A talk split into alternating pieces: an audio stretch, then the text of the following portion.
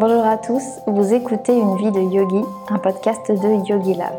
Je m'appelle Tiffen et je suis votre professeur de yoga sur le site yogilab.fr. Je vous présente l'épisode numéro 11. Nous allons parler de la gestion de la critique. Alors j'espère que vous allez bien aujourd'hui. Je prends quelques instants pour vous remercier sur les retours que vous nous avez faits sur les épisodes précédents. Je suis ravie de vous compter de plus en plus nombreux sur le podcast Une vie de yogi. Alors j'espère que vous êtes en forme pour cet épisode, puisque c'est la suite de notre épisode numéro 9 sur la gestion des personnes difficiles. Il me tenait à cœur de continuer un petit peu le raisonnement avec vous, de clarifier certains points et d'en approfondir d'autres.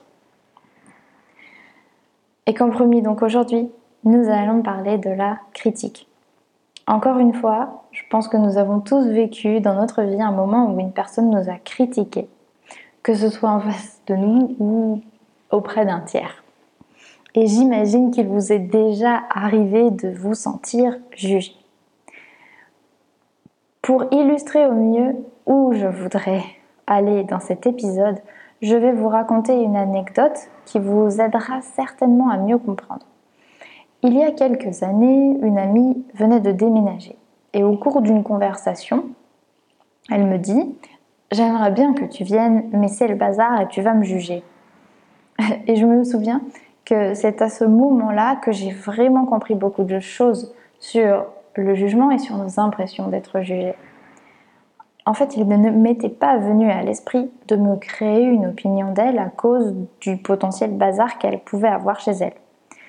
Je n'avais pas pensé à ça et j'ai réalisé que jamais en allant chez quelqu'un, je n'ai regardé ça en l'utilisant comme outil pour créer un jugement.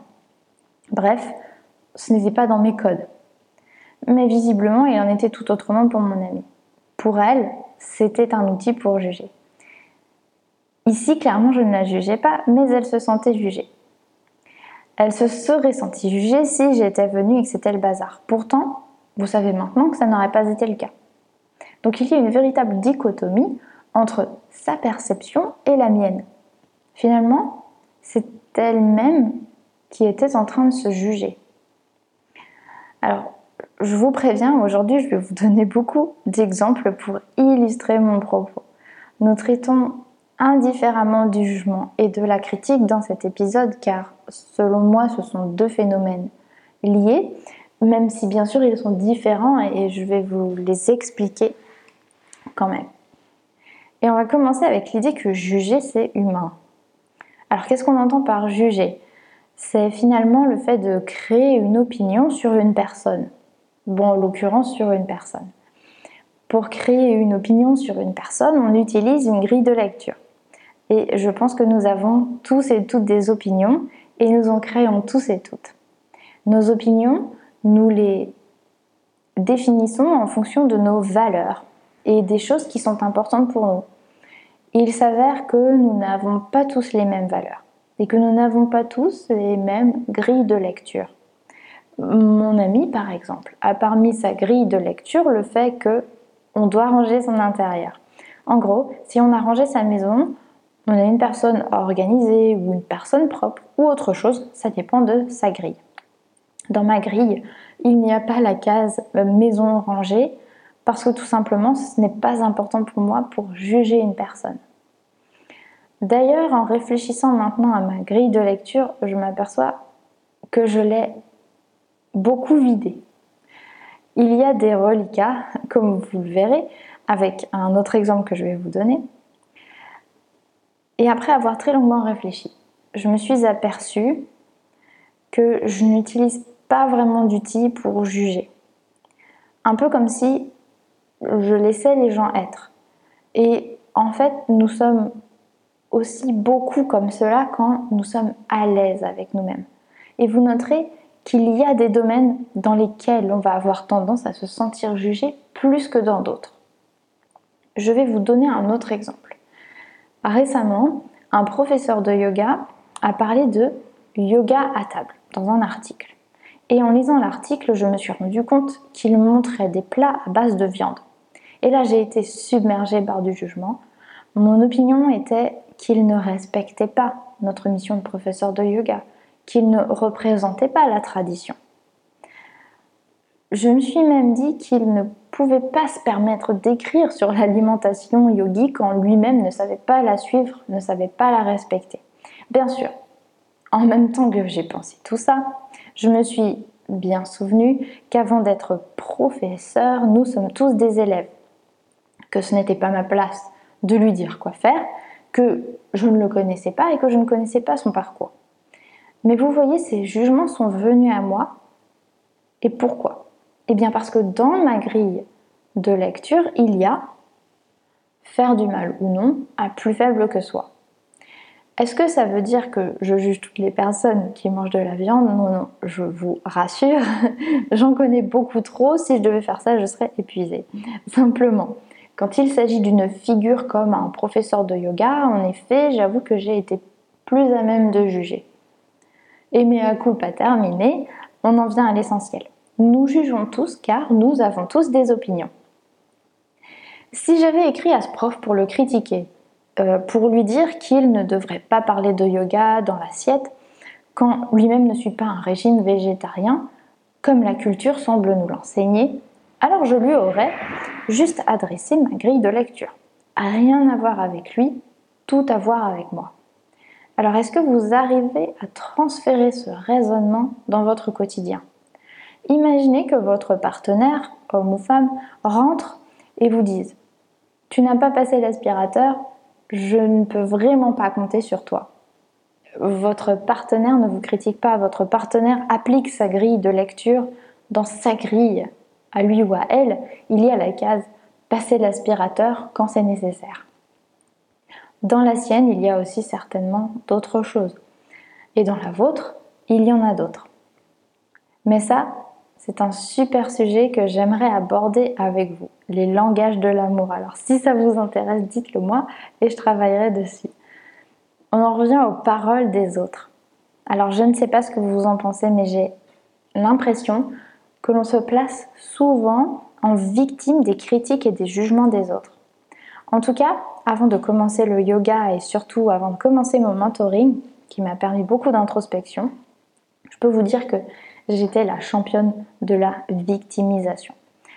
Toutes les critiques qu'on pouvait m'adresser, je les prenais et je m'en servais pour valider mes pensées négatives. Parfois même, je voyais la critique et je voyais le jugement là où il n'y en avait pas. Un peu comme mon ami dans le premier exemple que je vous ai donné sur le bazar. Si vous aussi vous vous sentez souvent jugé, souvent critiqué, si vous avez tendance à être la victime de tout ça, alors j'aimerais vous proposer un petit exercice qui pourrait vous aider. Au cas où je ne vous l'ai pas encore dit, l'une des grandes lignes du yoga, c'est d'être en pleine conscience. Et qu'est-ce que ça veut dire? Ça signifie qu'on va prendre du recul pour voir et pour s'apercevoir. Souvent, on est dans notre bulle, dans nos certitudes et on ne voit pas vraiment autour. Ou alors on regarde trop avec notre prisme, avec notre grille. Et alors, pourquoi est-ce que la pleine conscience a quelque chose à faire ici? Eh bien, en étant en pleine conscience de nos tendances à interpréter ou à voir le négatif dans ce que les autres peuvent dire ou faire, on fait déjà un pas en arrière pour regarder l'image d'ensemble. Il y a toujours ce que les autres nous disent et il y a ce que l'on en fait, comme je vous l'expliquais dans l'épisode 9. Alors si c'est encore flou, je vais vous donner un autre exemple. Un exemple qui m'est arrivé il y a quelques années et qui a été une sorte de tournant dans mon exploration du jugement et de mes pensées je venais d'intégrer un nouveau poste qui nécessitait une formation d'un mois. Ma formatrice avait une sacrée réputation de tensionnaire et je m'attendais donc au pire. Nous parlons d'un moment dans ma vie où je n'avais absolument pas confiance en moi. Un jour, en pleine consultation juridique, elle met le client sur mute, euh, c'est-à-dire que le client ne pouvait plus nous entendre et là, elle se met à me crier dessus que je suis une incapable, que je n'ai pas compris et que je n'ai pas compris ce qu'il a dit. Pour conclure, avec un, c'est pas possible d'être aussi bête. Et ça, ça m'est vraiment resté. Bref, ça a été un coup de marteau sur la tête. Et pourquoi est-ce qu'ici, il est essentiel de prendre du recul? Parce que sinon, on réagit et on est victime. Est-ce que j'avais envie d'être la victime de ce qu'elle me disait? J'aurais pu l'être. Et si on réagit, si on est la victime, bon bah on part pleurer dans les toilettes, ou alors on réagit violemment, on lui dit ces quatre vérités. Et dans ce cas, je pense qu'on connaît tous l'issue. Troisième option, on prend du recul. Ici, ça se traduit euh, comme suit. On regarde la situation. Donc on est en consultation avec un client, notre boss perd les moyens, s'énerve et dit des choses très déplaisantes. Ça, c'est ce qui s'est passé.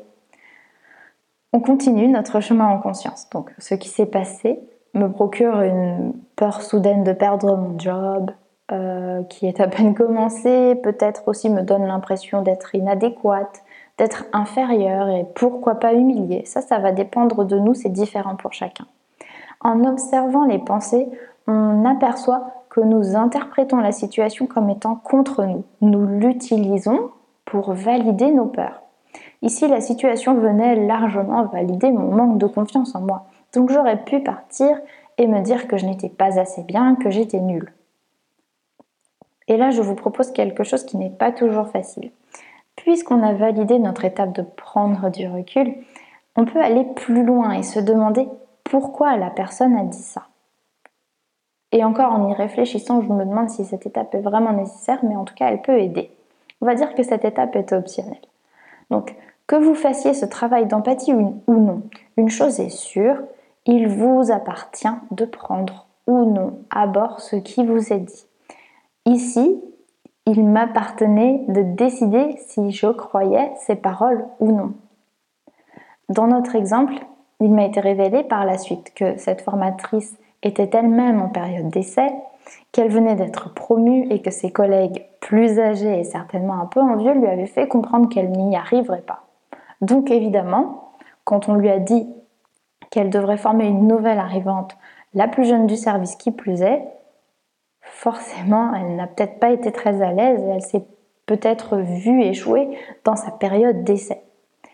Et ça, c'est notre travail d'empathie qui était optionnel, mais qui peut aider, comme vous le voyez, à prendre encore plus de recul. Souvenez-vous donc que notre première étape, c'est prendre du recul pour regarder la situation. On regarde la situation d'en haut. Si on vous critique et que vous réagissez, c'est une vraie révélation sur vous-même. Et ça m'amène donc à la partie sur nos doutes révélés. Pourquoi l'idée d'être critiqué ou d'être jugé nous déplaît autant? Il y a des tas de raisons. Principalement, c'est parce que nous faisons face à notre besoin de validation, à notre besoin d'être aimé par les autres et pour certaines personnes, on va jusqu'à un besoin de contrôler l'opinion des autres. Sauf que vous le savez maintenant, tout cela, on ne le maîtrise pas.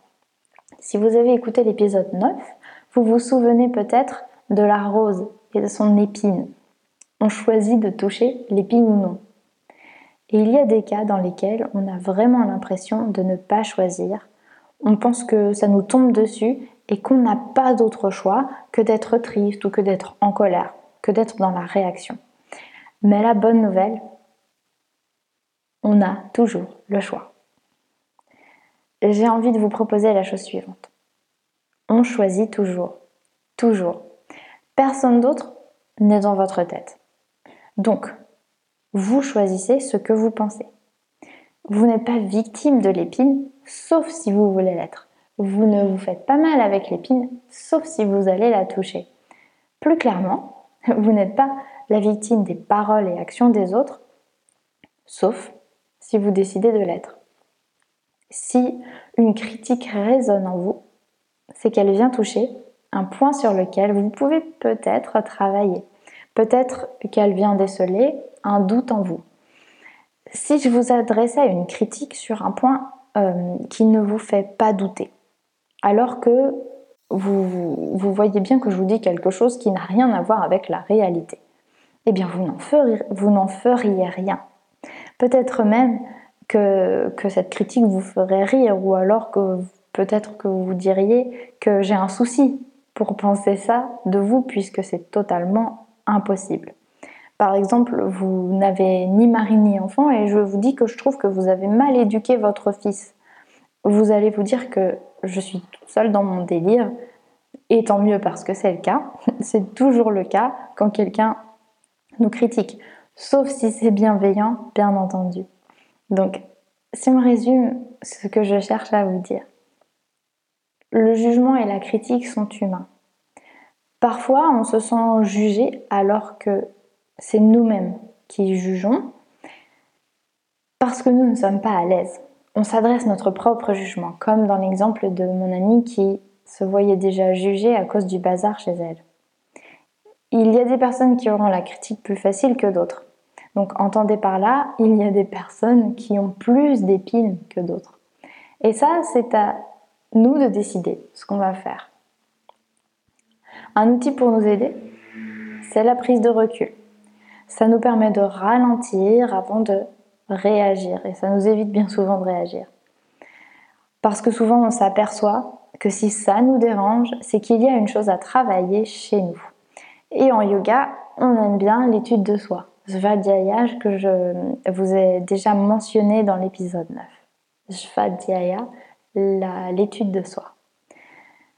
Et retournement. Si un jour vous avez envie de critiquer une personne, et eh bien maintenant vous savez le souci, ce n'est pas vraiment la personne, mais que c'est ce que la personne réveille en vous, chez vous.